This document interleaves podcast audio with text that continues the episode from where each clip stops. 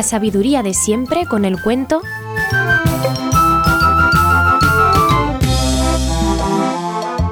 Vaya un pez.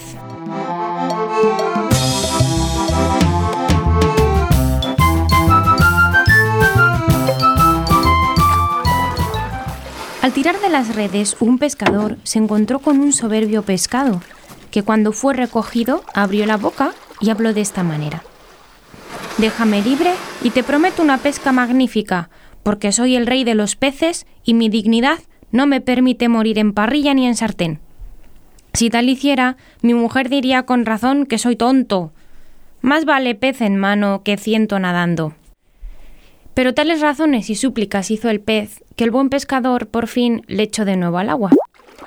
Ya en su elemento tomó el pescado la forma de un genio y dijo al pescador, Ya que has sido generoso conmigo, voy a recompensarte.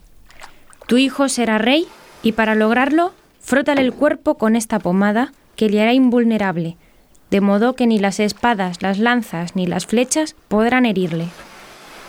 En cuanto a ti, Toma esta bolsita, que siempre tendrá dentro un euro, saques lo que saques. Agradeciendo el pescador aquellos dones, volvió a su casa y le contó a su esposa todo lo que había sucedido.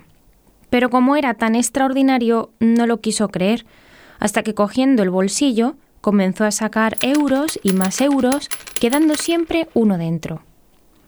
Al día siguiente frotaron todo el cuerpo de su hijo con la pomada misteriosa, y desde entonces aun cuando se cayera o le dieran un golpe o una pedrada, jamás lograban hacerle ni la más mínima rozadura.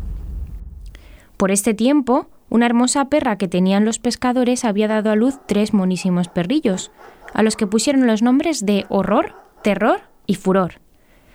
Como hubiera sobrado bastante pomada, se le ocurrió al pescador frotar con ella a los perros, y desde entonces, como si en vez de carne fueran de bronce, ni una pedrada ni un mordisco de otro perro lograron hacerles nunca mella en su cuerpo. Creció Rodolfo, que así se llamaba el joven, y crecieron también los tres perros, que querían a su amo con locura. Por este tiempo, un terrible dragón de siete cabezas comenzó a asolar el reino, encantando a cuantos se encontraba en su camino.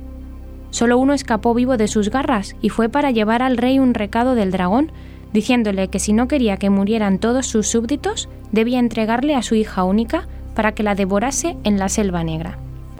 El rey, viendo el horrible estrago que aquella fiera causaba, se decidió a sacrificar a su hija en bien de la nación, ofreciendo en cambio la mitad de su reino al que lograra salvar a la princesa y dar muerte a la feroz alimaña.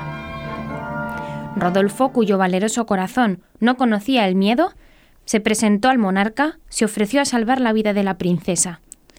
Le abrazó el rey con grandes muestras de cariño y, acompañados de una fuerte escolta, llegaron hasta la entrada de la Selva Negra la princesa y Rodolfo.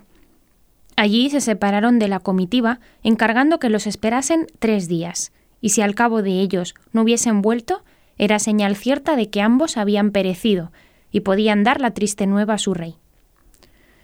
Montando la princesa a la grupa del caballo de Rodolfo, seguidos de los tres perros, se internaron en el bosque.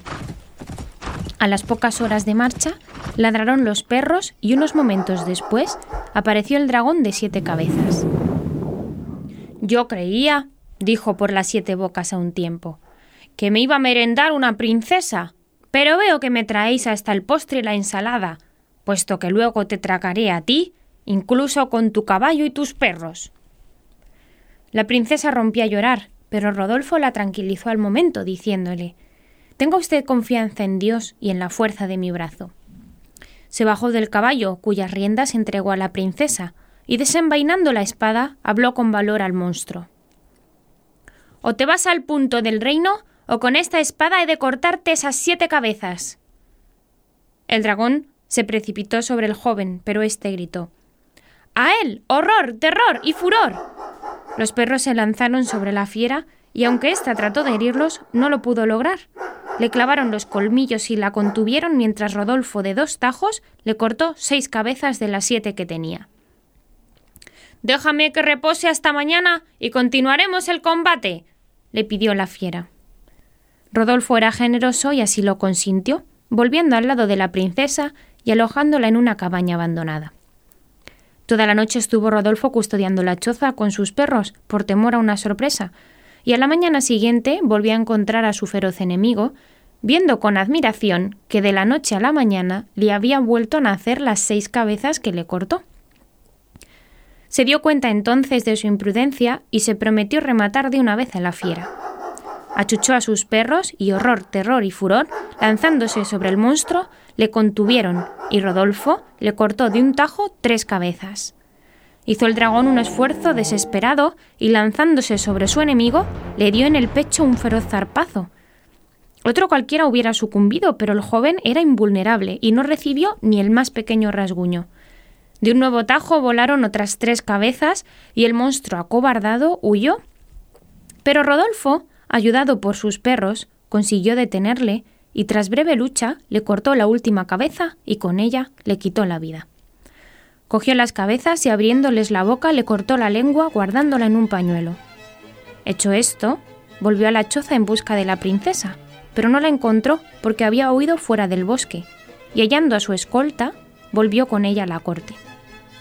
Sabedores ya de que el monstruo había fenecido, uno de los condes más importantes del reino fue al bosque y encontrando las cabezas cortadas, las recogió y se las presentó al rey diciéndole, Yo he vencido al feroz dragón, y por consiguiente es mía la mitad de tu reino. Le abrazó el rey y se dispuso a entregarle lo prometido. Enterado Rodolfo se presentó en palacio y pidió al conde que presentara las cabezas del dragón. Lo hizo éste con mucha vanidad y el joven le advirtió Pero estas cabezas carecen de lengua, y eso es muy extraño. No las tendrían, exclamó el conde con altanería. Pues debían de tenerlas, porque las traigo yo aquí. Y abriendo su pañuelo las mostró a la corte. Salió en esto la princesa y al ver a Rodolfo exclamó Ese ha sido mi salvador. Huyó el conde avergonzado y pocos días después se celebró la boda de la hija del rey y Rodolfo, y según se cuenta fueron muy felices. El conde por su parte no salió muy bien parado, porque horror, terror y furor, que estaban a la puerta, le dieron unos mordiscos atroces que le pusieron como nuevo.